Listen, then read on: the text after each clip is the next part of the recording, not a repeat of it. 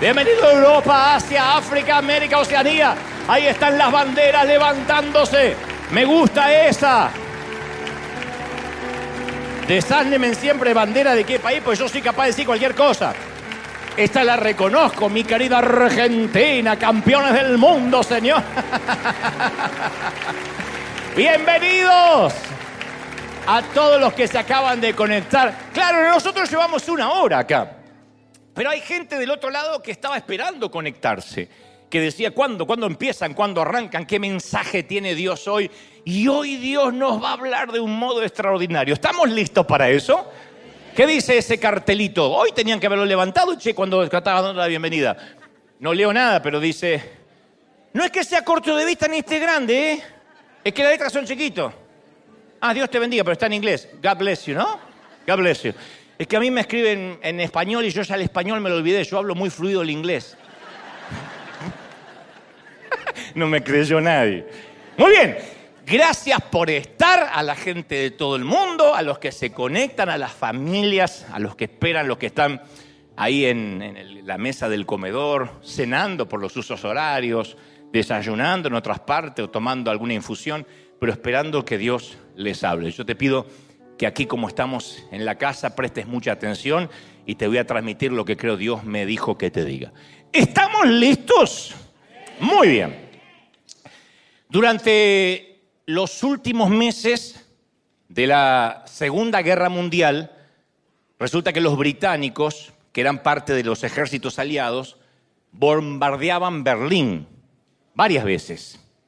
Y los bombarderos aliados, que también eran parte de ellos británicos, ingleses, salían de la franja aérea de Inglaterra después de haber atacado a las fuerzas alemanas, y una noche después de un bombardeo exitoso, mientras estaban yendo hacia la, hacia la seguridad de su base en Inglaterra, los bombarderos de los aliados fueron atacados por un grupo de aviones alemanes.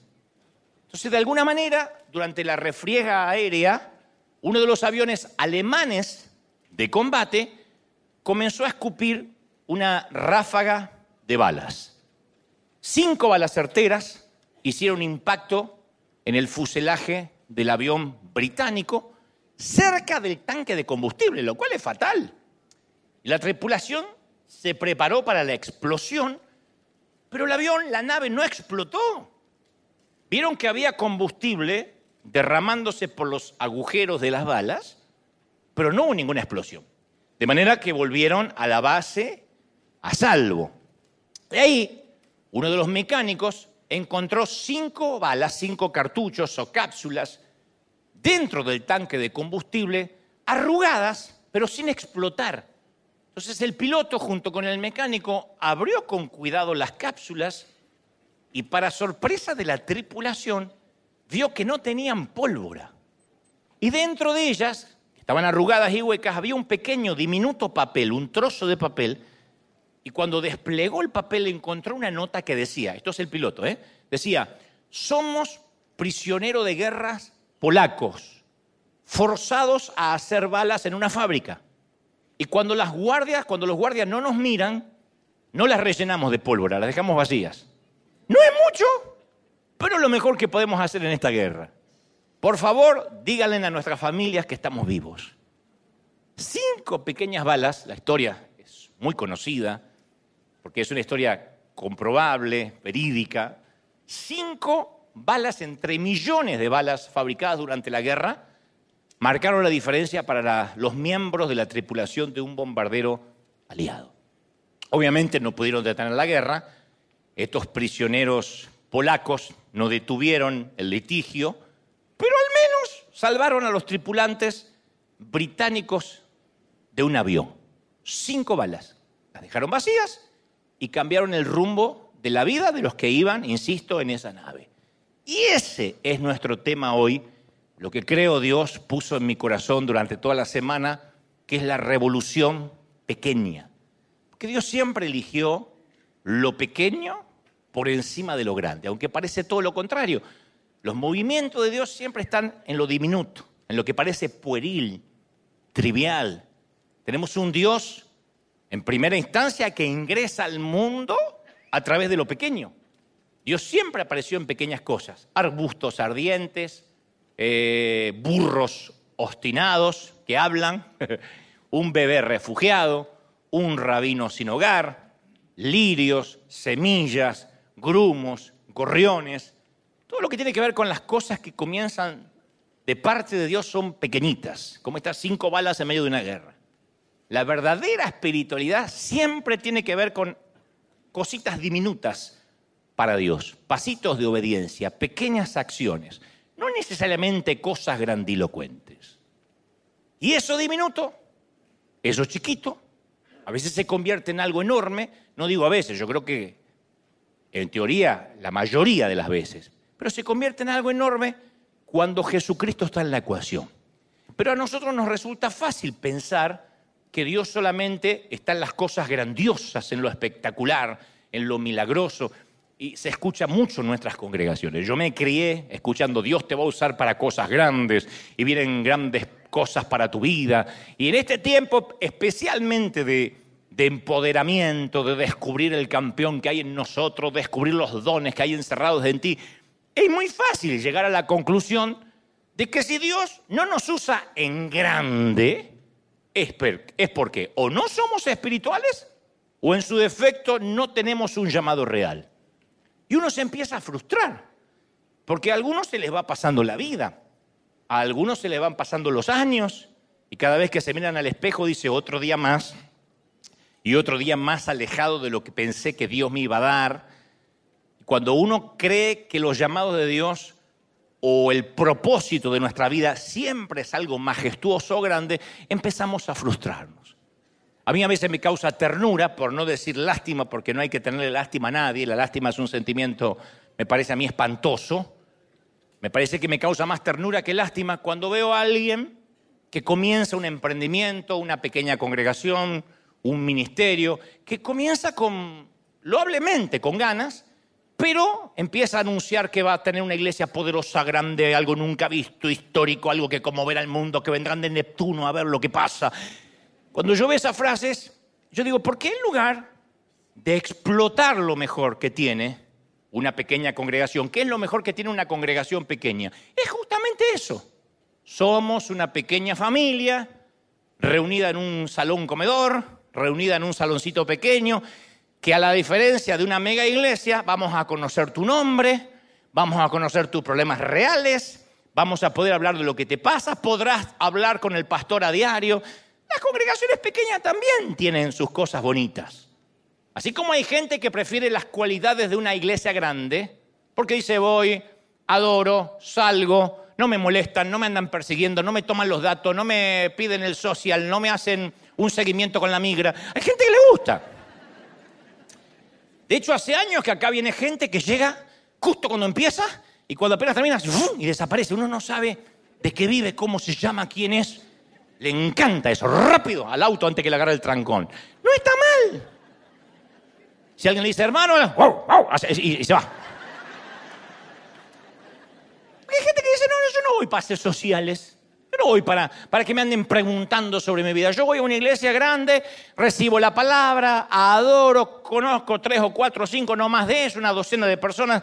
Gente que le fascina. Y hay otros que dicen, no, a mí me gusta la iglesia pequeña y terminar el servicio y comer pupusas entre todos y preguntarle a doña, a la hermana Inés cómo va de sus hemorroides. Hay gente que le gusta. Y no está mal. Yo me acuerdo cuando nos reuníamos en un pequeño teatrito de la Catedral de Cristal, y me acuerdo que le decía, acérquense, porque éramos pocos, acérquense, acérquense, vamos a hablar como si estuviéramos en casa. Así comenzó River que no se llamaba River en ese entonces. Pero decíamos, venga, venga, venga, vamos al vengan acá. O sea, yo no le predicaba a un estadio, sabíamos que éramos pocos, qué sé yo, 50, 60 personas, líderes. decíamos, venga, vengan acá al frente y hacíamos una reunión más íntima y platicábamos y hablábamos, no había tanta formalidad. Pero a veces el deseo de los líderes de ver algo grandioso, aunque tengan a veces adelante 10 personas, gritan con un micrófono desaforadamente, proclaman que tienen un mover nunca antes visto, por esa necesidad de que tengo que tener algo grande. Y a veces no es grande, es un pequeño comienzo, como todo. Para tener algo grande uno tiene que comenzar chiquito. Nadie empieza desde lo grande. Y como me dijo alguna vez un viejo rabino allá en Israel, si el enemigo no puede robar tu alma, va a tratar de mantenerte ocupado diciéndote que solo naciste para cosas grandes. Entonces nunca hacemos cosas pequeñas, o al menos que las consideramos como tal, puesto que nos estamos reservando para eso grande. Y lo grande se tarda, no viene, porque lo grande no viene sin pasar por lo pequeño primero. La tierra prometida no llega sin el proceso, sin el desierto. Y la vida espiritual no es un éxito rimbombante. Por mucho que eso se predique desde los congresos, tras los púlpitos. La vida cristiana no es un éxito tras otro y gente que vive eufórica. La vida cristiana es una vida de fidelidad, de obediencia y no es fácil. Eso no es para cualquiera. La obediencia. Pequeños pasitos de obediencia. Servir también es obedecer. Obedecer es servir. A veces nos dicen, este es tu sitio por ahora, y nos toca en un lugar donde no nos gusta. Ese pasito de obediencia prueba nuestro carácter. Pero uno sueña con lo grande, con lo rimbombante. Entonces uno a veces, insisto, ve ese síndrome en algunas congregaciones. Esto no es a desmérito de las iglesias pequeñas, todo lo contrario. Nosotros fuimos pequeños también. Lo que estoy diciendo es que cuando uno es pequeño es pequeño. Y tiene que hablar en pequeño, tiene que saber que no está ante un estadio, que no es necesario gritar, que no es necesario ni siquiera un micrófono, ni amplificar la voz, porque son 10, porque se escucha. ¿Quién se pone un micrófono en la casa para hablar? ¿Alguna suegra que quiere gritarle al yerno? Después no.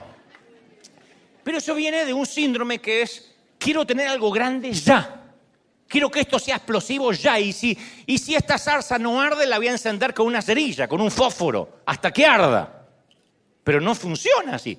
Entonces, como Dios sabía que nosotros nos íbamos a deslumbrar con lo grande, esa es la razón por la cual Jesús relató parábolas como la oveja perdida, la moneda perdida, el hijo perdido, la semilla de mostaza, el grumo, el grumo de levadura. Porque Jesús estaba tratando de decirnos algo. ¿Qué? Que la vida espiritual es una vida diminuta, llena de decisiones pequeñas todos los días, no grandes decisiones, me voy a encerrar a orar y ayunar 40 días. Te van a sacar famélico en una ambulancia. Pero es pequeñas decisiones, voy a empezar a orar cinco minutos todas las mañanas. Cinco. Pero es muy poco, cinco. Como los ejercicios. Nadie se mete en un gimnasio y dice, quiero, entro con esta panza cervecera y quiero salir con el cuerpo de Schwarzenegger cuando tenía 30. No va a pasar. Uno dice, bueno, empiece con pequeñas rutinas, te va a decir el personal trainer, hasta que se vayan desatrofiando los músculos y empieza a desarrollar una caja torácica, etc. Bueno, esto pasa lo mismo con la vida espiritual, son pequeños pasitos de obediencia chiquita. Voy a empezar a leer la Biblia un ratito a la mañana. No puede ser que mientras tome café no tenga un ratito para leer la Biblia. No es necesario decir, me voy a leer desde Génesis hasta Mateo y no paro. No, es tres, cuatro versículos. A ver, a ver qué me dice el Señor. ¿Qué me quiere decir con esto? Uy, esto no lo entiendo. Bueno, voy a buscar algo que entienda un poquito más. Y me voy a los proverbios, a los salmos, los principios, los axiomas de sabiduría. Cinco minutos, tres minutos. Entonces son pequeños pasitos de obediencia, ¿no? La espectacularidad de que me voy a leer toda la Biblia y voy a hablar en lenguas nuevas, Rambo agarra la bazuca. Eh, usa la manga larga. Hay gente que le encanta. había un pastor que usaba la lengua para dar doctrina y decía, usa la manga larga, hermana. Bueno, en el Evangelio de Marcos hay una historia pequeña, diminuta, son los cuatro versículos. Para ubicarnos en tiempo y espacio, Jesús acababa de despotricar en contra de las demostraciones excesivas de arrogancia, de la, de la espiritualidad ostentosa. Y en cuanto termina su acalorada crítica, Jesús, acerca de los que quieren justamente que noten su piedad, se fija en una mujer que nadie se apercibe. Jesús reconoce la inequívoca apariencia de la pobreza.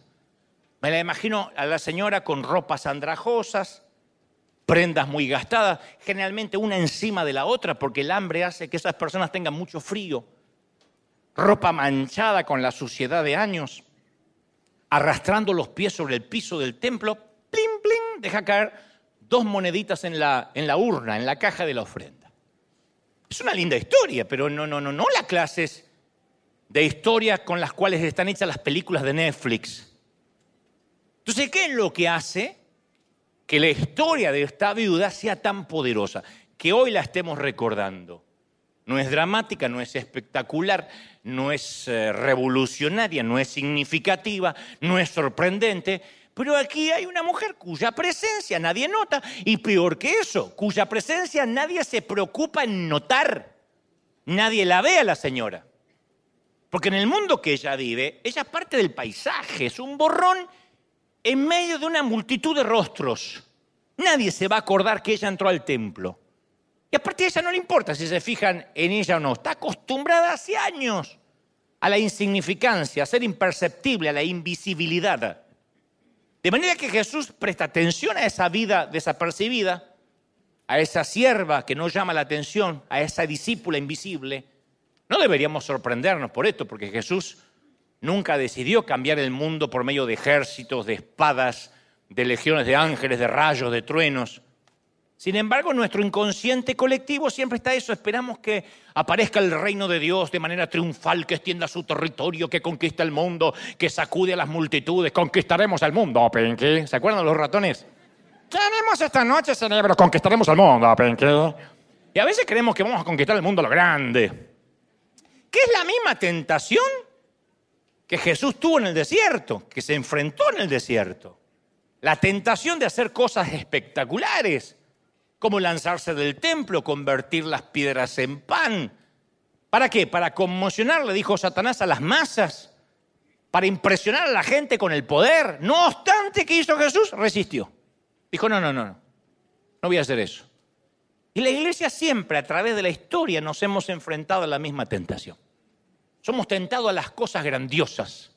A mí me escriben en las redes, prepárate Dante porque algún día voy a compartir escenario contigo. Prepárate porque Dios me dio las naciones.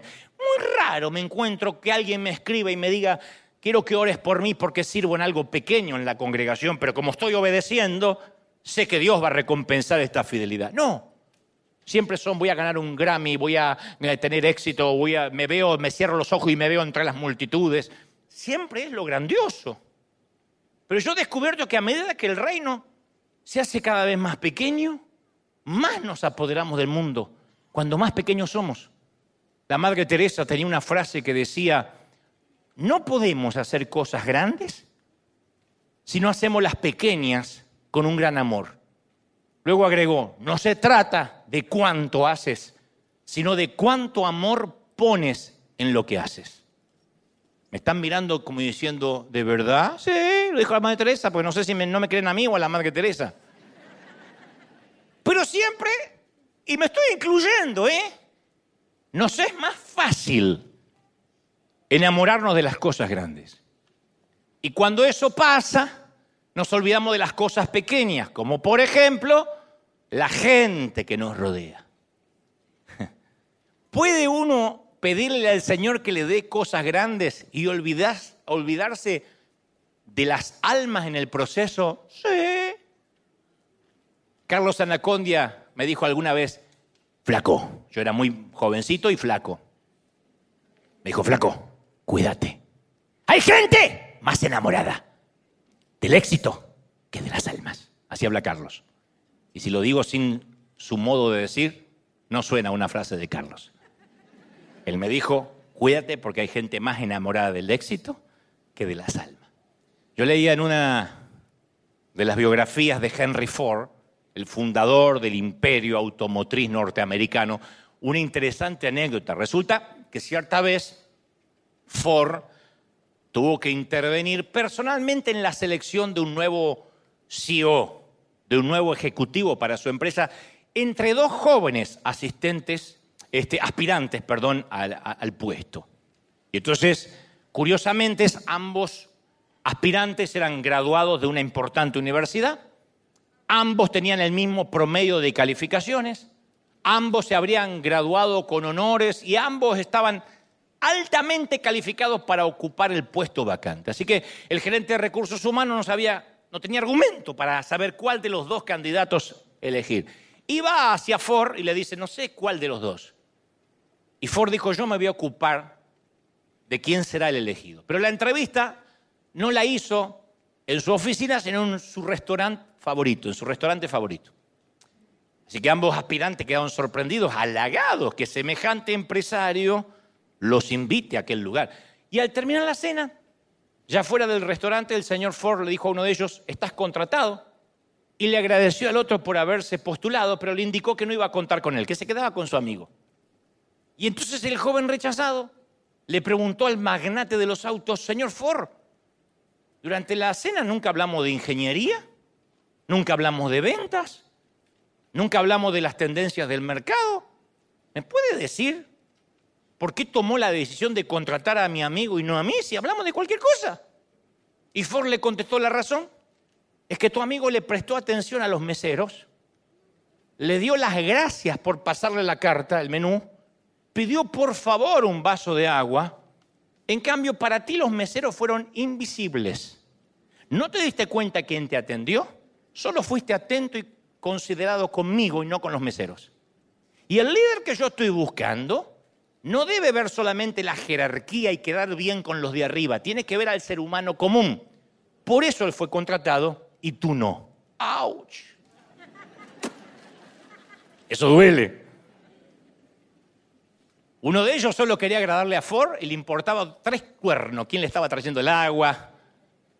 ¿Quién era la persona que se acercaba a traer el menú? Entonces no podemos pretender ser usados por Dios para cosas grandiosas si ignoramos al que tenemos al lado. No me digas que alguien ama a Dios y tiene problemas con todo el mundo. Es imposible. No puede alguien amar a Dios que no ve y llevarse pésimo con los que ve. No me digas que Dios te va a dar el mundo si no puedes llevarte bien con ninguno de tus compañeros. Si te peleas con todos, tú puedes tener problemas con uno, con dos, con tres, ya con cinco, seis, siete es un patrón. No es el mundo contra ti.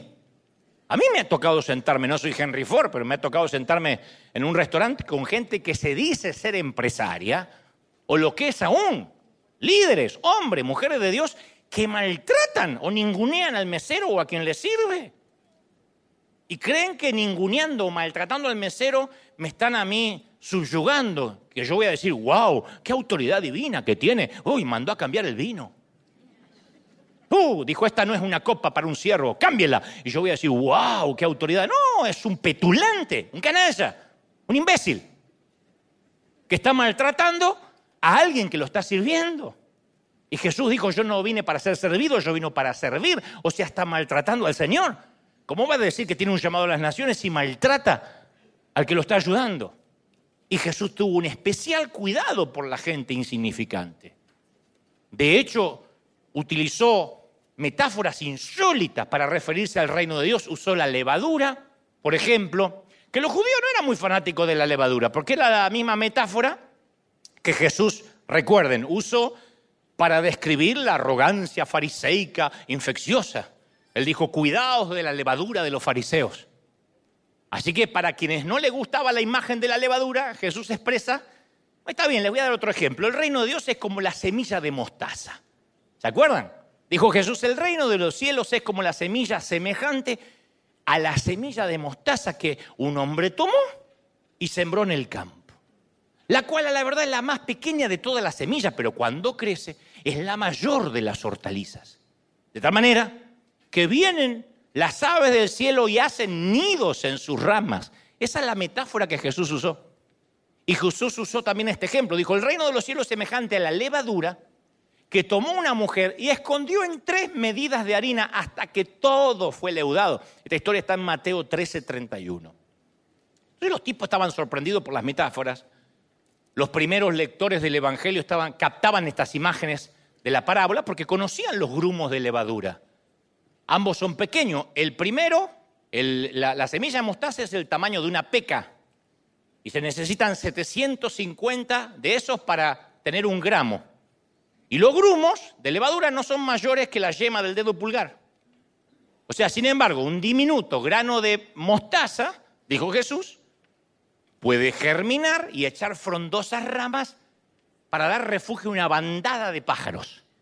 Y una pizca de masa fermentada puede proporcionar tres comidas diferentes diarias durante, para 40 personas durante varios días. El Señor dijo, así funciona el reino. Lo que empieza como una menudencia chiquitita, acaba con grandes proporciones.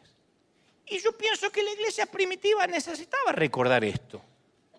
Y de manera estratégica, Mateo ubica la parábola del grano de mostaza en medio de una historia acerca de la agricultura, en la cual Jesús ordena que nunca arranquen la mala hierba del campo, sino que la dejen crecer junto al trigo.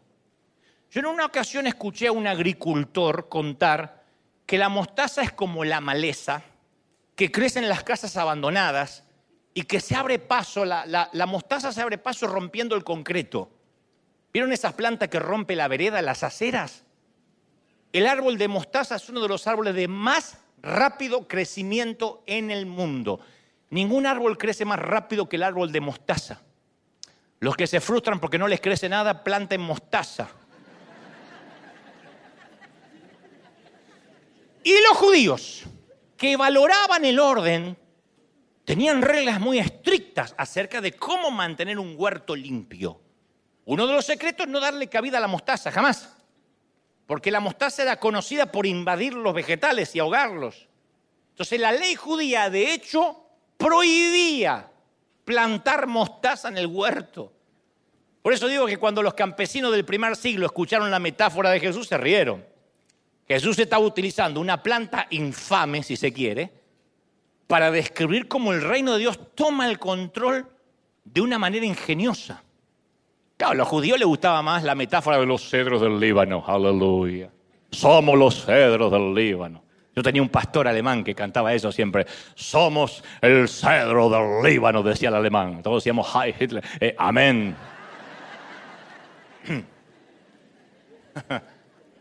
no obstante, Jesús ridiculizó esas expectativas triunfalistas. Dijo, no, no, no, no, ustedes no son como el del Líbano. La revolución de Jesús no es un ataque frontal contra los imperios del mundo. Es un contagio sutil. Una vida a la vez. Un alma a la vez. Ahora te voy a contar otro secreto. En los días del imperio romano, la mostaza era un símbolo de poder. Dicen que Darío, el rey de los persas, invadió Europa y conoció a Alejandro Magno. Y entonces Darío le envió a Alejandro un saco de semillas de sésamo para indicar la multitud de soldados que él tenía.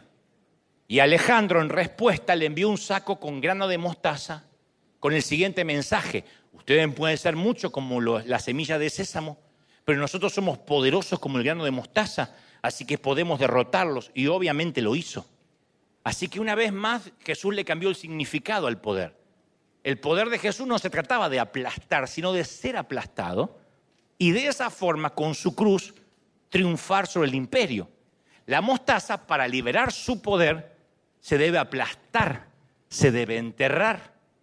En el Evangelio de Juan compara la muerte y la resurrección con un grano que se muere. Dice, sí, ciertamente el grano no cae en la tierra, el grano de trigo, y muere, se queda solo. Pero si muere, ¿qué produce? fruto. ¿Alguien sabe lo que produce un grano muerto? Porque me quedo así diciendo que produce. ¿Qué produce? Fruto. Entonces la mostaza es el patrocinador oficial de la revolución de Jesús.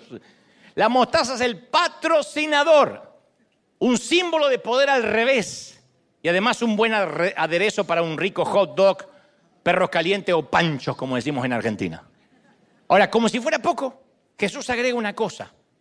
La planta de mostaza que empieza con una semillita así, va a crecer tan grande que los pájaros van a venir a anidar en sus ramas. El imaginario popular hebreo pensaba que las grandes aves, los águilas, que simbolizaban las naciones, solo podían anidar en los cedros del Líbano. Aleluya. Pero Jesús dijo no, que las aves que van a venir al, árbol de la, de la mostaza eran diferentes, porque las palabras aves aquí no se refiere a las majestuosas águilas o cóndores que habitan en los cedros. sino a las aves de rapiña, los que comen carroña. Esos son los que anidan en los árboles de mostaza. ¿Cómo no lo van a querer matar a Jesús? ¿Cómo no le van a pedir la cruz? Los agricultores tenían eh, fobia a esas aves en sus huertos. Por eso tenían espantapájaros. O ponían la foto de una suegra o lo que sea para que los pájaros no vinieran. Pero Jesús dijo que el reino de Dios es para esas aves. Yo digo, gloria a Dios que el reino de Dios es como un grano de mostaza para que después en, esos árboles anidemos los insignificantes, los indeseables, los marginados, los parias, para que celebremos este árbol maravilloso. Alguien tiene que decir, ese es mi Dios. Aleluya. Ahora, insisto, ¿eh? Vivimos en una cultura que nos dice que tenemos que valorar lo grande. ¿No quiere agrandar su combo por 20 centavos más? Y agrandamos a una cosa así que no nos vamos a tomar en la vida. Esos baldes de palomitas que son así, va solo al cine y tiene un balde para alimentar a Uganda. ¿Podés comerte todo eso? No, pero me lo dieron por 30 centavos más. ¿Vieron que los gringos, los vasos son así? Va chupando. Yo sé cómo toman tanto, unas cosas, unos baldes. Nosotros los argentinos venimos de, tenemos muchos ascendentes europeos y el café es algo chiquitito, como son los, los tintos en, Colombia. Eh, son cafés pequeñitos o, los cafés. Mirá la nostalgia que les dio cuando dije el tinto. Y tienen tanta nostalgia porque no van y... Yo extraño el café argentino, pero no para tanto. O, los cafecitos cubanos, que son chiquititos, así, son así los cafés cubanos, que, que, que, un, que, que café cubano. Y los cubanos te mienten, te mienten así como los mexicanos cuando te dicen esto no pica. Yo le pregunté a un mexicano, ¿esto pica? No. A la entrada y a la salida, dos días después. El cubano también. Este café es fuerte, no, ¿qué va a fuerte? Una vez en un aeropuerto así. Es que va a ser fuerte. Tú ves un más livianito que tenemos en Cuba. En Cuba está mucho peor. Este es livianito, este está todo aguado. Tomé ese café, iba más rápido que el avión. Yo iba así, estaba. Quedé así. Tres días estuve así. Con, con, con arritmia. Entonces, cuando uno viene de esa cultura y se encuentra con los gringos que tienen esos baldes de café, así va. Uno dice, ¿y por qué? Y porque acá todo es grande, todo es grande. Unas hamburguesas que son la señora vaca hecha hamburguesa. No hay forma de abrir la boca y comer, pues así. ¿Vieron los comerciales de televisión aquí? La hamburguesa que ya llegó, tiene todo, tiene queso, tiene esto, tiene una vaca, tiene una oveja, tiene una vaca, tiene un toro. Y la gente va y lo compra porque es barato. Las ciudades construyen estadios más grandes los congresos tienen que ser grandes, los congresos espirituales para atraer mucha gente. Y en medio de todo lo que crece, nuestro propósito no es hacernos más grandes, sino hacernos más y más pequeños, dijo el Señor. El reino de Dios se construye desde los cimientos. En los tiempos de Jesús existía un templo majestuoso y cuando los discípulos vieron el templo, lo contemplaron, la despampanante belleza que tenía ese coliseo, dijeron, ¿qué piedras? ¡Qué edificios! Y Jesús las amonestó y les dijo, ¿ven todos esos grandiosos edificios? No quedará piedra sobre piedra, dijo Marcos 13.1. ¿Cómo lo van a querer a Jesús? Por eso lo llevaron a la cruz. De esto no va a quedar piedra sobre piedra. El orgullo judío dijo, no va a quedar piedra sobre piedra. No es que quería él la destrucción necesariamente del templo, estaba redefiniendo lo que era el templo. Hechos 17, 24 nos recuerda que el Señor no vive en templos construidos por hombres. El Señor no vive en River Arena. El Señor vive en la gente que viene a River Arena, en nosotros, dentro nuestro. ¿Estamos de acuerdo, sí o no? Por eso que yo mantengo que no tenemos altar, que este no es un lugar santo. No, nosotros somos los que somos santificados por la gracia. Porque si no, Sería injusto que el lugar santo sea aquí los domingos y después vivas en el mundo el resto de la semana. Entonces siempre nosotros insistimos igual de todos modos. Sabemos que el Señor no habita en templos, pero siempre estamos insistiendo en hacer una casa a Dios. Hay un capítulo de Los Simpsons, yo sé que ustedes no lo ven, pero yo lo veía cuando no tenía Cristo, donde Homero es obligado a ser misionero en una jungla. Se va con Flander, que era el buen cristiano, y se va a construir en una jungla eh, casas, y de, esas casas que construye, construye una capilla, una iglesia. Y al, finalizar, Homero mira la capilla y dice, estoy feliz de haberle construido una linda jaula a Dios. y a veces lo que pensamos, que le construimos una jaulita a Dios. En segunda de Samuel 7, la Biblia relata que David vivía en una mansión, dice la Biblia, en un palacio de cedro. Y comienza David a considerar la idea que Dios necesita un lugar grande, lujoso para habitar. No obstante, Dios le rechaza la idea y le dice, ¿serás tú acaso el que me construye una casa? ¿De verdad? ¿Para que yo habite? Desde el día en que saqué a los israelitas de Egipto y hasta el día de hoy no he habitado en casa alguna, he andado por el desierto, en tiendas de campaña, le dice David. Entonces yo digo, claro que estamos agradecidos por tener este arena porque es un lugar cómodo para reunirnos. De aquí enviamos los mensajes al mundo. Pero te voy a confesar algo que surge de mi propia investigación. Después de haber viajado por todo el mundo, porque yo fui, soy evangelista hace muchos años. A medida que la congregación crece en términos de personal, de campus, de edificios, en propiedades, disminuye en forma dramática el dinero y la ayuda destinada a los pobres y a los necesitados. Más grande la iglesia, menos da. Yo acabo de leer un estudio reciente que muestra que las personas ricas son mucho menos generosas que las personas pobres. Como que el pobre o el que se siente pobre da porque dice, al cabo, no voy a ser más pobre por compartir un plato más. El rico lo piensa varias veces, porque se empieza a presupuestar. Más gana, más suben sus gastos. Y las grandes congregaciones dan proporcionalmente menos a los pobres que las congregaciones más pequeñas.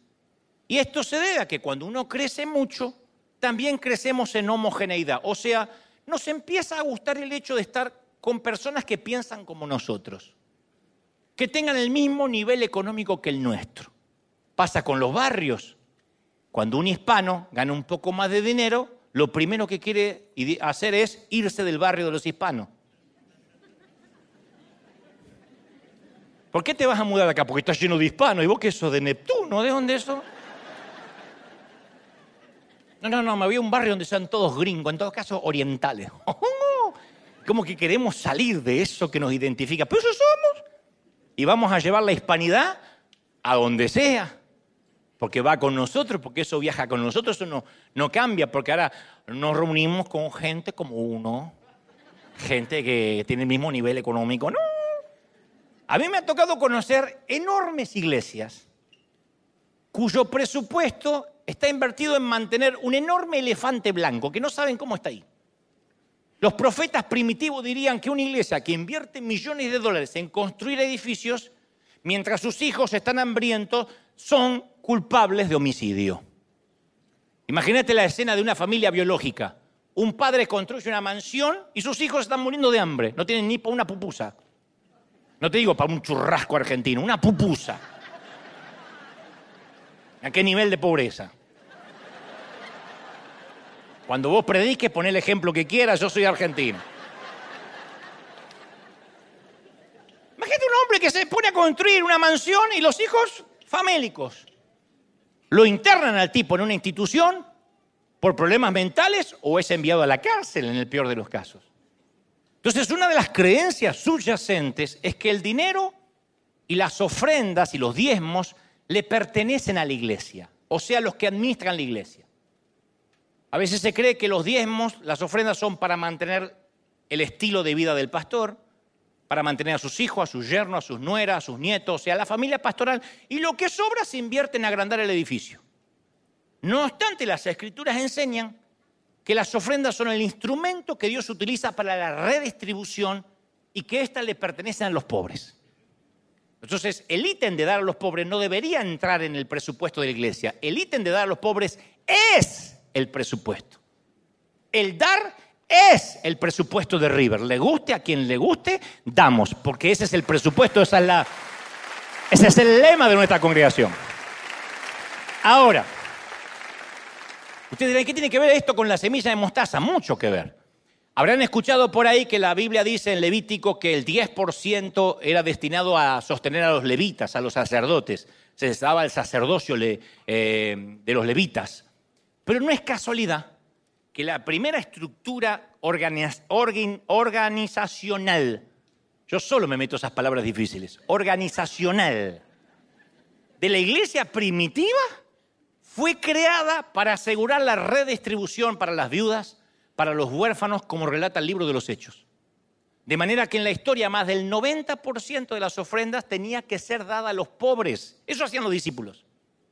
Pero vivimos en una época en que nos hemos encargado de revocar eso, de cambiar eso. Yo leía las estadísticas, en la mayoría de las iglesias el 90% de las ofrendas se utilizan empleados en construir un campus más grande, en construir un gimnasio para los jóvenes, en construir un salón para las damas.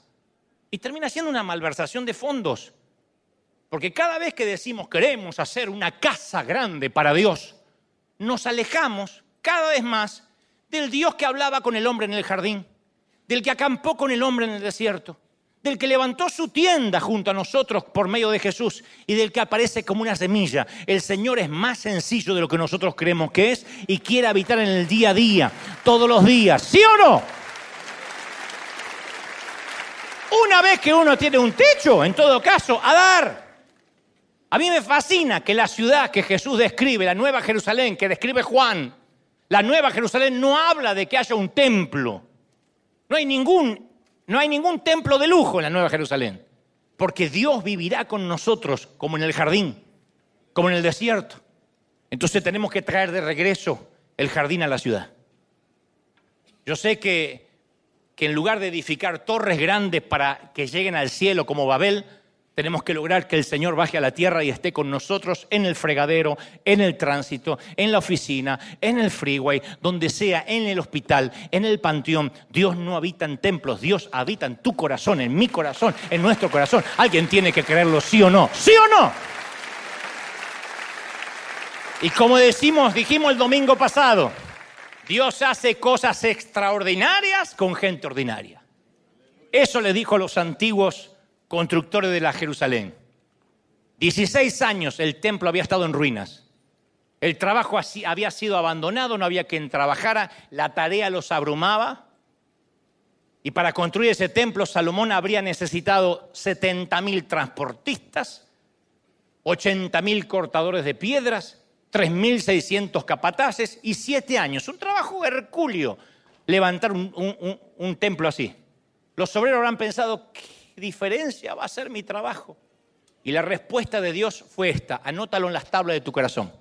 Escríbelo en tu cuello cada lunes que te levantas a trabajar, cada vez que enciendes la cafetera, cada vez que te subes al freeway atestado a la hora pico.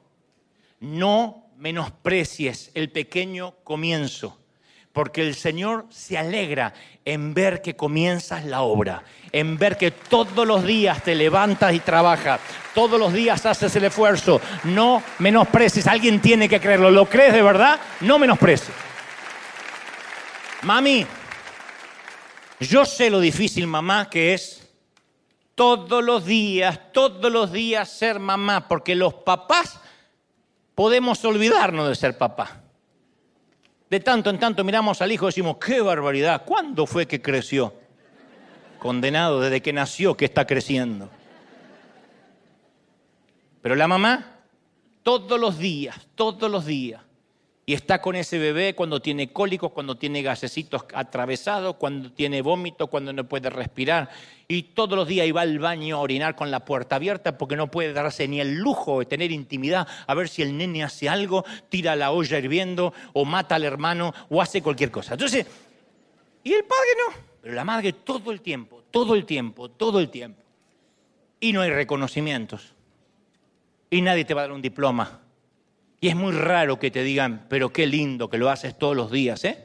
¿Y qué haces, mamá, cuando tú también te enfermas? Y enferma y todo tengo que atender al niño. porque mi esposo trabaja porque estoy sola. Y todos los días vuelves a empezar, todos los días vuelves a empezar. Los caballeros también, o las mujeres que trabajan, todos los días vas a esa ratonera, a ese cubículo, a esa oficina y aguantas a un jefe maltratador y a compañeros que todo el tiempo están pensando en serrucharte el piso. Y todos los días, y todos los días, y todos los días. Líderes, ministros, que preparan su sermón y un día porque llueve un poquito o juega su equipo de fútbol, la gente deja de venir. Por Dios, yo he estado en esa estación de la vida donde uno se esfuerza, trabaja y ese día la gente no viene, es porque tenemos unas carnitas y un cumpleaños, que vino el, vino el compadre. Y, y uno dice, Señor, ¿por qué no te los llevas o te los mando? Y todos los días, todos los días uno sigue y sigue. No menosprecies las pequeñas cosas. Lo que a nosotros nos parece insignificante, para otros puede resultar inmenso. Frente a un gigante, ¿qué es un canto rodado? ¿Qué es una piedra? Nada. Dios la utiliza para derribar a Goliat. Comparado con los diezmos de los magnates, ¿qué son las monedas de la viuda? Pero Jesús lo usa para inspirarnos. Ese es el poder de los granos de mostaza y los grumos de levadura poder para rasgar, sudarios, para empujar piedras mortuorias, poder para cambiar la historia. Entonces yo veo que en las manos de Dios pequeñas semillas crecen hasta que se convierten en árboles frondosos. Una pizca de levadura crece hasta formar grandes hogazas de pan. Los pequeños actos cambian el mundo.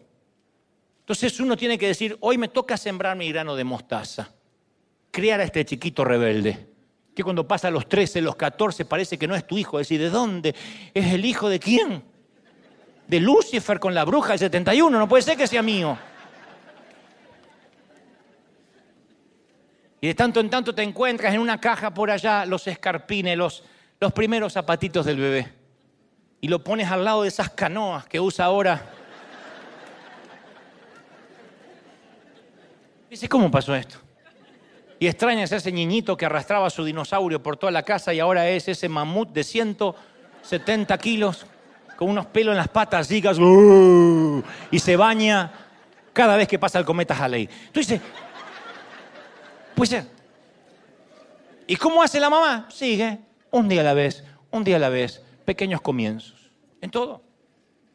Nadie empieza a lo grandioso. Por eso yo te decía al principio, a mí me da pena cuando veo a alguien que dice, empecé algo poderoso y esta iglesia va a explotar, porque así no se empiezan las cosas, no es branding, no, no son frases elocuentes, frases rimbombantes lo que hacen crecer una iglesia. No es hablar del poder de Dios lo que hace que la gente venga a verte arder, es que ardas de verdad. Solo preocúpate de estar en la presencia de Dios, el fuego arderá en ti y la gente correrá desde los confines de la tierra para verte arder. No hace falta ni siquiera hacer promoción de que algo poderoso, que aquí hay un congreso, que el que entra aquí no va a salir igual. Si es verdad, no hace falta promoción.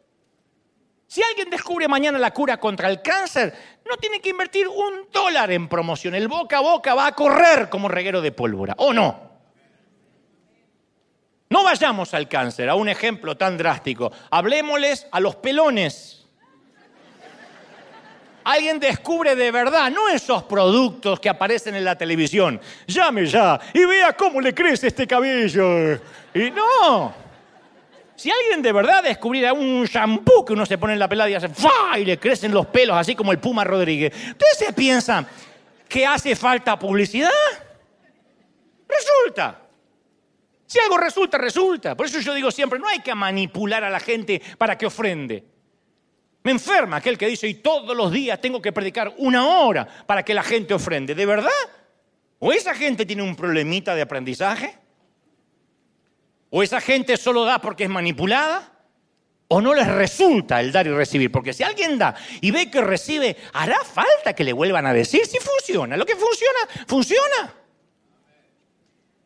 Y cuando algo funciona no hace falta reiterarlo. Entonces, las pequeñas cositas de Dios empiezan a funcionar como cuando uno mete un grumo de levadura en la masa.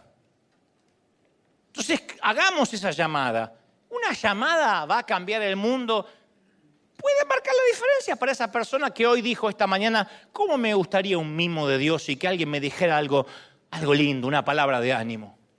Escribamos ese cheque. No tiene que ser un cheque de, de tres ceros, de seis ceros.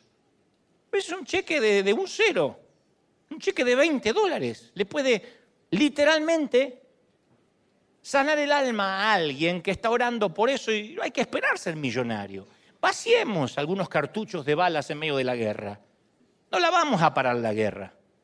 Pero con ese criterio nunca en River hubiésemos salido a repartir comida ni amolvaríamos casas porque no estamos parando el hambre mundial. Pero caramba, para esa gente es una diferencia. Entonces uno tiene que olvidarse de las cosas grandiosas, porque Dios sigue habitando en el diminuto grano de mostaza. Y si uno todavía va al restaurante e ignora al mesero, y no es capaz de dejarle una linda propina si es que fuiste atendido bien. Yo no te voy a decir que regales propina cuando te atendieron mal. Pero si uno no puede ver a ese, a ese por el cual Cristo murió, ¿de verdad pensamos que Dios nos va a enviar a las naciones? Si te llevas mal con todo el mundo en la fábrica, en la oficina, y no me digas porque son mundanos, sí, a ellos Dios te mandó. Y si te llevas mal con todo, ¿de verdad piensas que Dios te va a quitar de ahí para mandarte a predicar? No. Si uno es fiel en lo poco, sobre mucho nos va a poner. Dijo el Señor, si, si, fueron ustedes infieles con las riquezas injustas, ¿de verdad creen que vuestro Padre les dará la riqueza de los cielos? Si no puedes administrar lo poco, ¿cómo pensamos que vamos a administrar lo mucho? Entonces, ¿qué es lo poco? Lo que tenemos, lo que podemos. Invitar un café, empezar una cadena de favores, andar por la vida con los ojos abiertos durante la semana y si vamos a un Starbucks, ver quién está triste en una mesa y decir, no me quiero meter, pero a lo mejor me dejaría orar por usted y no hace falta. Te reprendo demonio de mundanalidad, demonio de... de ice cream. No, es... ¿Me deja orar por usted? Deme su nombre, quisiera orar por usted. Lo quiero invitar a la iglesia. De hecho, yo creo que en el cielo hay un museo creo, ¿eh? no tengo base bíblica para esto, pero conociendo la personalidad de mi Dios, yo creo que hay un museo para honrar los usos comunes que Dios hace, los usos no comunes que Dios hizo con lo común.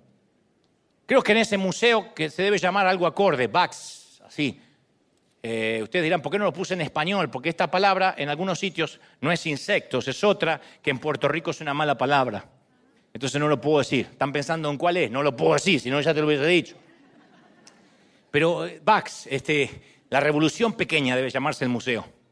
Es un lugar que todos vamos a querer visitar. Y entramos y ahí está la cuerda de Raab, con la que bajó los dos espías por el muro. La canasta de Pablo que bajó por el, por el muro. La onda de David. La quijada de asno de Sansón. Las agujas de Dorcas. Vamos a agarrar con nuestra mano la vara que dividió el mar, me imagino yo, y que golpeó la roca. Aspirar el olor del ungüento que suavizó la piel de Jesús. Vamos a descansar nuestra cabeza sobre el mismo manto que confortó a Cristo en la barca y vamos a pasar nuestra mano a lo largo del borde de la, de la madera lisa del pesebre, suave como la piel de un bebé. Vamos a colocar nuestros hombros bajo el pesado madero romano, áspero como el beso de un traidor.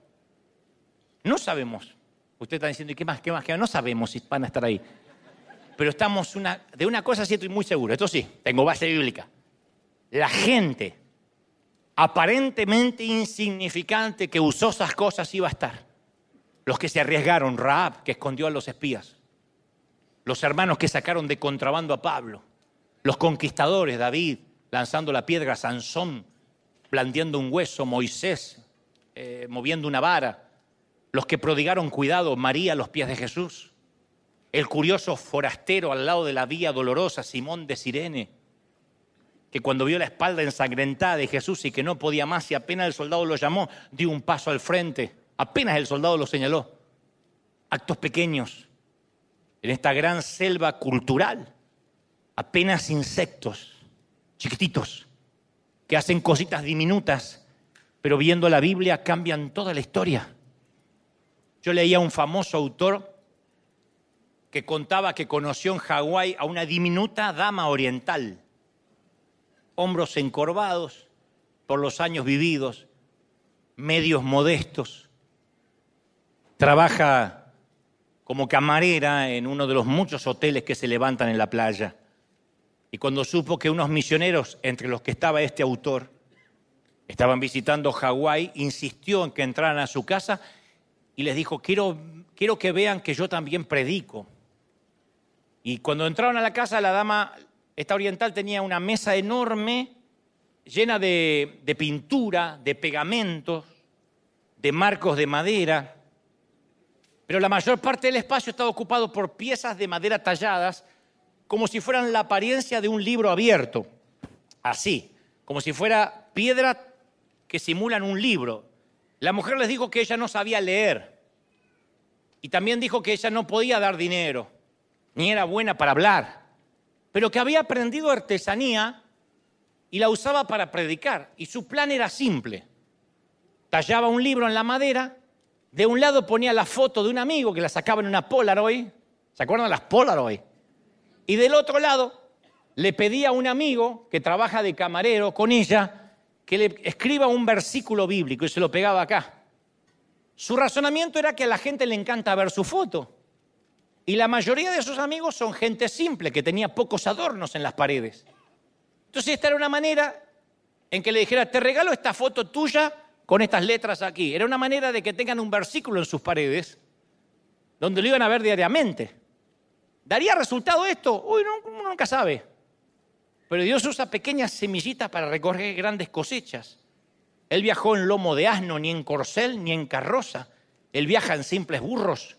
Sería lindo que le mires a alguien y le diga, él viaja en burros.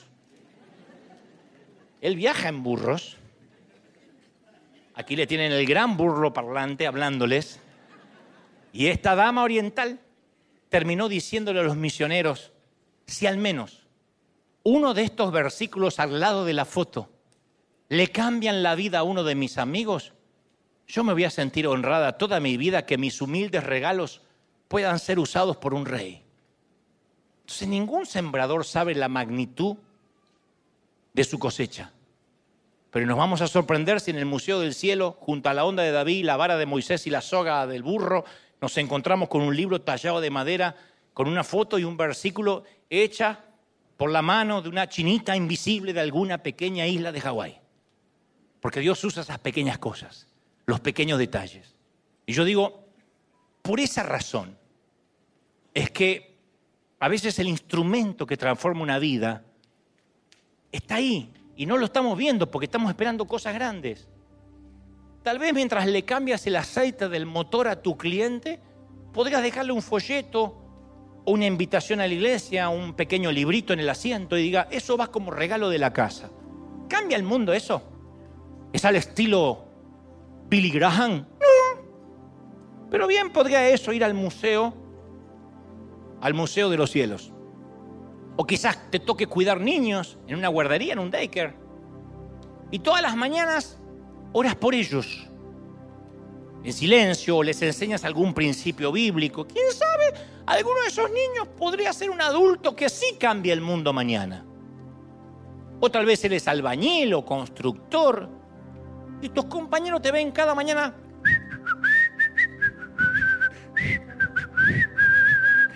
y un día te pregunta qué estás silbando.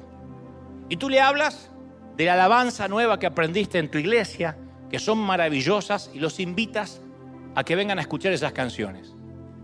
No son formas grandiosas de predicar, como nos gustan los predicadores poner en las redes, que conquistamos las naciones.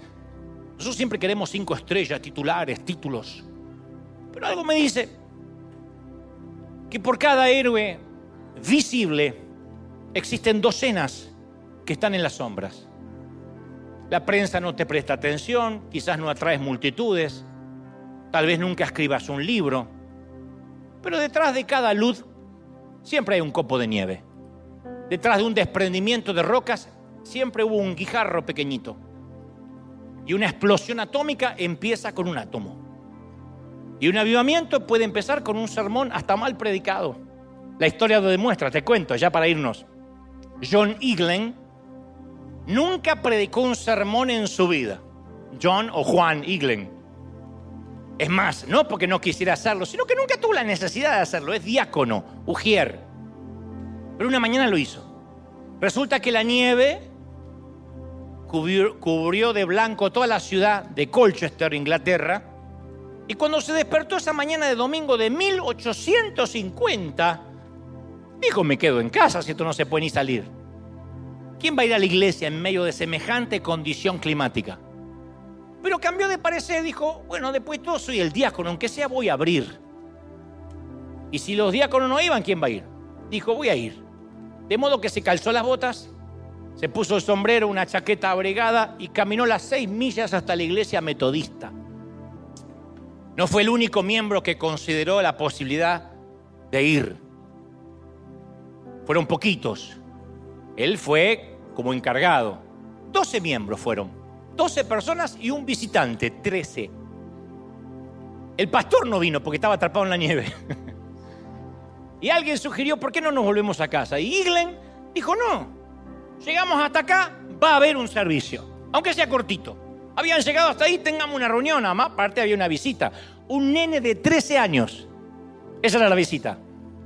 ¿Y qué iba a predicar? Y Iglen era el único diácono, así que le tocó a él. Fue el peor sermón de la vida, 10 minutos duró. Daba vuelta, divagaba, eh, no destacó ningún punto, no tenía nada en especial, hizo un desastre, una ensalada.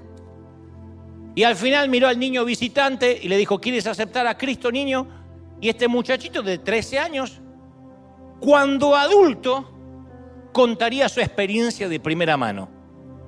Diría, en ese invierno me metí en la capilla solo porque había tormenta de nieve, tenía frío y quería orinar me estaba por ir y una dama me invitó a sentarme, así que por gentileza me quedé y entonces escuché a un tipo que predicó espantosamente 10 minutos. Pero entre lo que dijo, mencionó que el Señor me amaba, que me estaba llamando, e hizo que repitiera una oración y acepté a Cristo en mi corazón. El nombre del muchacho, Charles Spurgeon. El príncipe de los predicadores de Inglaterra se convirtió a los 13 años en una tormenta de nieve con un mal predicador de 10 minutos. ¿Supo Iglen lo que hizo? No. ¿Saben los héroes cuando realizan trabajos heroicos? No. ¿Se reconocen los momentos históricos cuando están pasando? No. ¿Sabe un grano de mostaza cuando está haciendo historia? Lo dudo. ¿Sabe un grumo de levadura que va o que está leudando toda la masa, la está permeando? Rara vez vemos la historia cuando se genera y casi nunca reconocemos a los héroes. Algún día van a recordar lo que pasaba en River. Van a decir, vos sabés que en esos, me acuerdo esos tiempos, ya hace varios años, cuando yo era joven, que la gente hacía filas desde las 5 o 6 de la mañana y los nietos van a decirte, ¿y pero por qué no había lugar? Sí, sí, sí, pero aún así había fila, había hambre de Dios. Y me acuerdo que cada domingo era especial y cantamos una orquesta maravillosa. Ahora están todos viejos, menos Dante que se conserva fenomenal. Todos murieron. Todos esos miembros están muertos, menos Dante que siempre fue joven, pero murieron todos. Y ahí viene la honra. ¿Viste que a veces se honra a los que murieron? ¡Y qué tremendo que era! Pero qué maravilloso! Mejor así. Yo digo mejor así. Porque si nos enteramos de cómo Dios nos usa, no sé, a mí se me da que nos vamos a llenar de orgullo. Y apenas nos llenamos de orgullo, somos tan canallas que ya empezamos a hablar de que estamos para cosas grandes y ya no estamos para pequeñeces. Así de imbéciles somos, no ustedes, los del otro servicio y este servidor. Así. Apenas nos destacan de que estamos haciendo historia y que lo pequeño importa, y bueno, ya no estamos para cosas pequeñas, yo ya pasé por eso y ya queremos algo grande. Y nos olvidamos que las pequeñas elecciones, los pequeños actos de obediencia a Dios, chiquititos, a veces no parecen mucho. Pero cada pequeña contribución que hacemos para su reino es tomada en cuenta, recordada en los cielos, cada pequeña consejería, cada vez que oras por alguien, cada vez que das una sonrisa, un abrazo sincero. Hay gente que no se olvida de un abrazo sincero y dice, me cambió la vida, nunca me habían abrazado así. Hace poco lo dijo un, artista que vino aquí que dice, hace años que nadie me abraza como me abrazó este muchacho. Esas cosas pasan, un abrazo. Diminutos grumos, pequeñas semillas insignificantes, insectos. Pero a medida que el reino de Dios se hace cada vez más pequeño, más nos apoderamos del mundo desde dentro. Y nunca olvidemos que la semilla de mostaza es el patrocinador oficial de la revolución pequeña de Jesús. Esos somos, pequeños gigantes haciendo cosas donde no nos ven. Ese es el mayor anhelo que tenemos como líderes, como pastores, que cada uno de nosotros dé lo mejor de sí donde Dios te haya puesto, en el lugar que te haya plantado. Si viene lo grande, bienvenido. Si no viene lo grande, el camarero es una buena opción para comenzar. El que está en el café en la mesa de al lado, el que vemos que no puede, no le alcanza para comprar una Biblia, aquel que en el mercado vemos que está meta a buscar precios y tiene tres chiquitos, cuatro chiquitos alrededor y la mamá busca precios y se saca y pone dentro del carrito porque nos damos cuenta, si vamos con los ojos abiertos, que esa mujer está haciendo malabares para poner comida en la mesa. Entonces no hace falta amueblar casas, no hace falta tener presupuestos millonarios. No hace falta decir, bueno, es que nosotros no somos River, nosotros eh, no vemos salir dólares de los grifos. Nosotros poco, ¿eh? Los que vivimos acá sabemos que los dólares no salen del baño. Hay que trabajar y duro. Pero todos podemos hacer algo. Todos podemos servir. Todos podemos ser un agente de cambio. Y ve, sé un grano de levadura, un grumo de levadura, un granito de mostaza, te invito a una revolución, gente. ¿Están conmigo, sí o no? Te invito a una revolución pequeña con cambios grandes. Dale un aplauso grande al Señor de señores, al Rey de Reyes. ¡Aleluya! Si crees que Dios habló hoy. Ahora si te, te pusiste de pie, que se escuche de verdad ese aplauso aquí en casa, en los cinco continentes. El Señor ha hablado hoy. Bendito sea el Rey. ¿Cuántos reciben esta palabra? Díganme amén.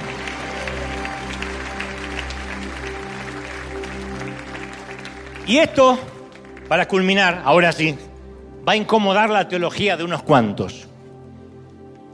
A pesar de que yo estoy aquí cada fin de semana y hago giras, dando conferencias, me he dado cuenta en los últimos años qué fascinante cómo uno de lejos puede impactar, pero de cerca uno afecta.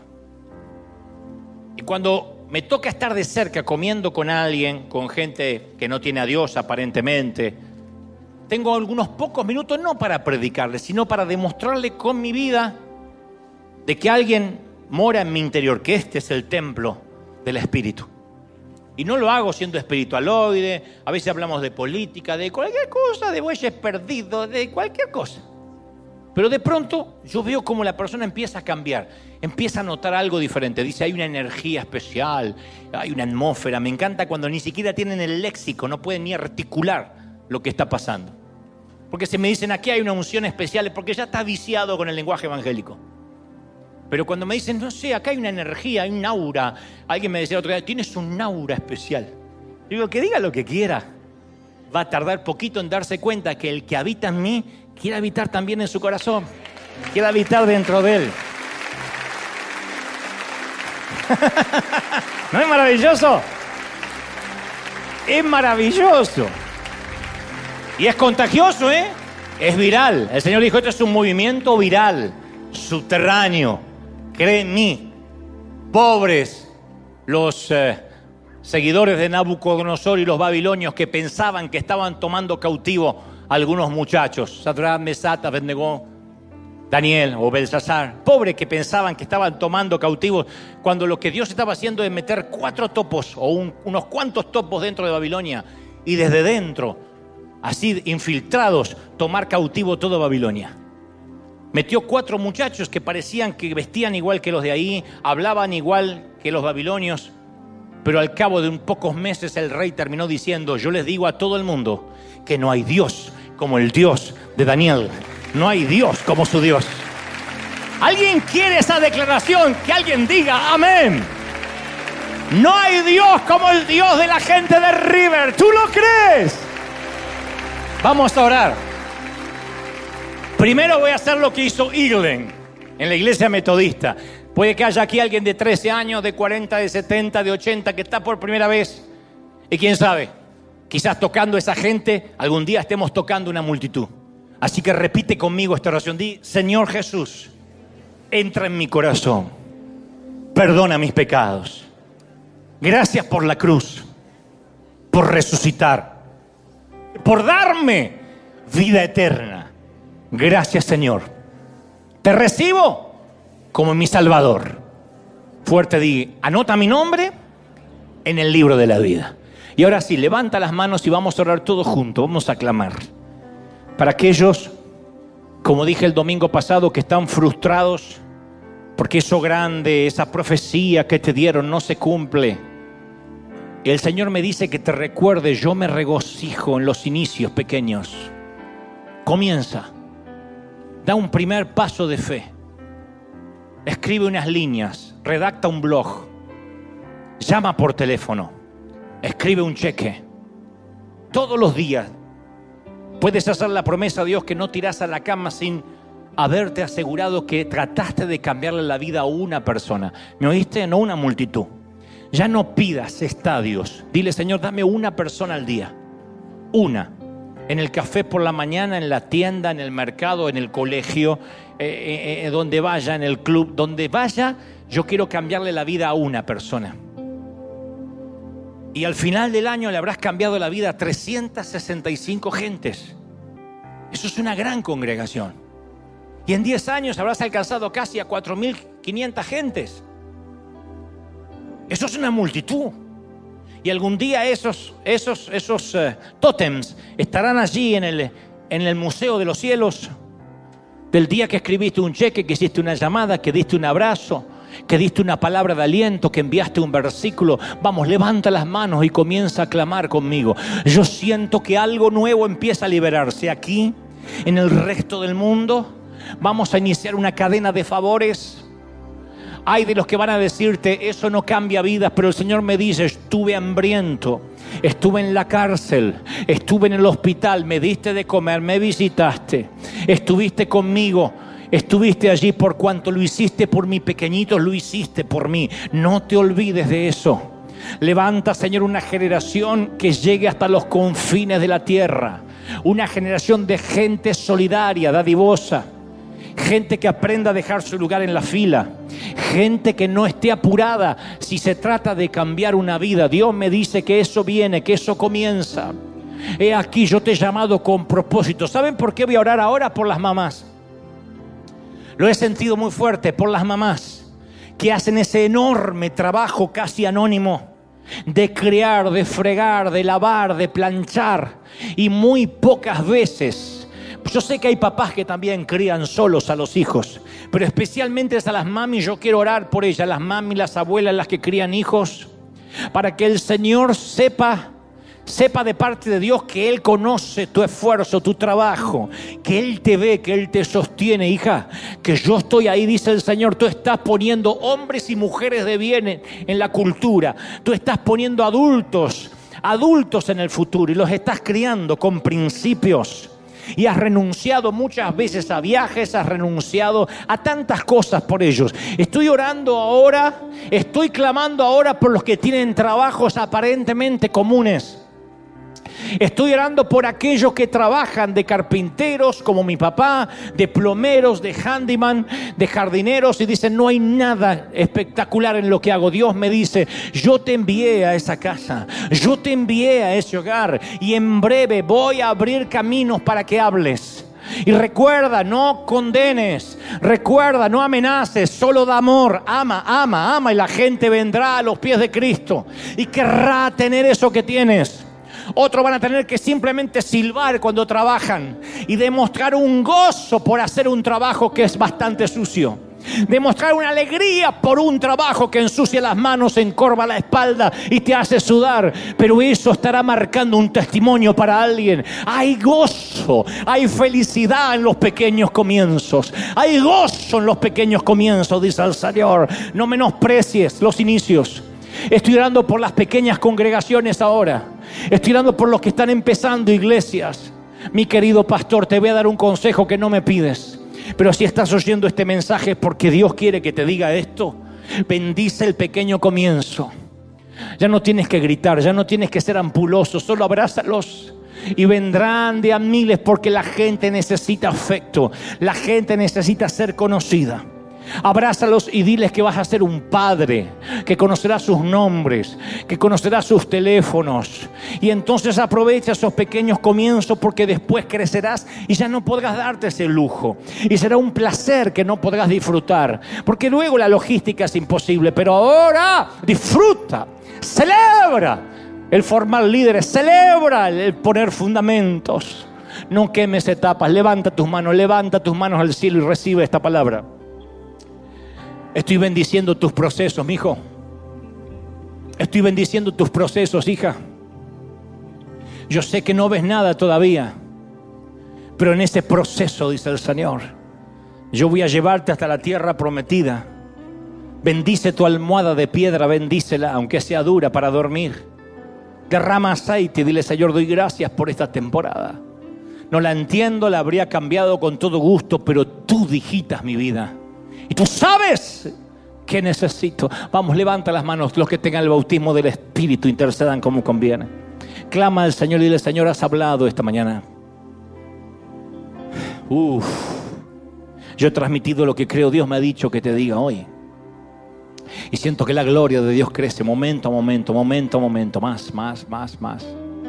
Estirando por los papás, por aquellos papás que se han sentido solos ante los infortunios, solos ante una familia rota y han dicho no puedo continuar. Dios me dice que te diga yo te voy a sostener. Agradece el pequeño comienzo, agradece el levantarte todas las mañanas, el tener salud.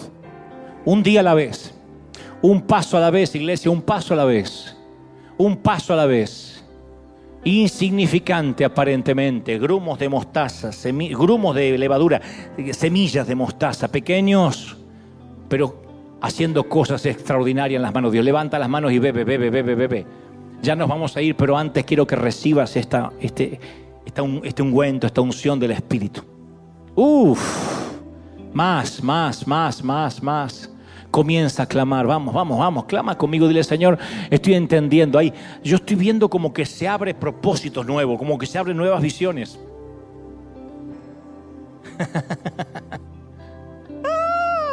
No sabes lo que Dios puede hacer con una pequeña piedra, David.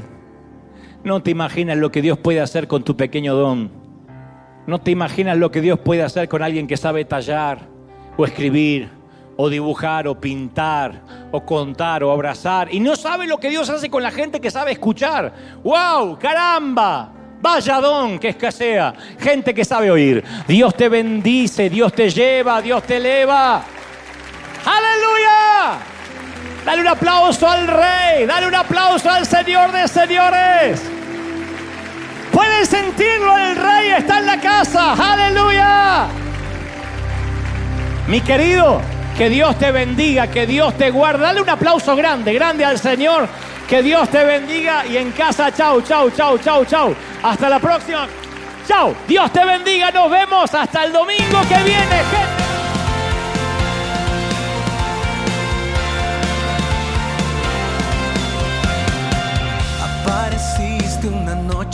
Soledad, abandonado y perdido te reconocí. Tu voz diciéndome no temas, yo estoy aquí. El Padre me envió por ti y me curaste las heridas, me sanaste mi Jesús. Todas mis cargas las dejaste allí en la cruz. Algo tan grande no lo puedo comprender. Oigo tu dulce voz diciéndome una y otra vez. oh. oh, oh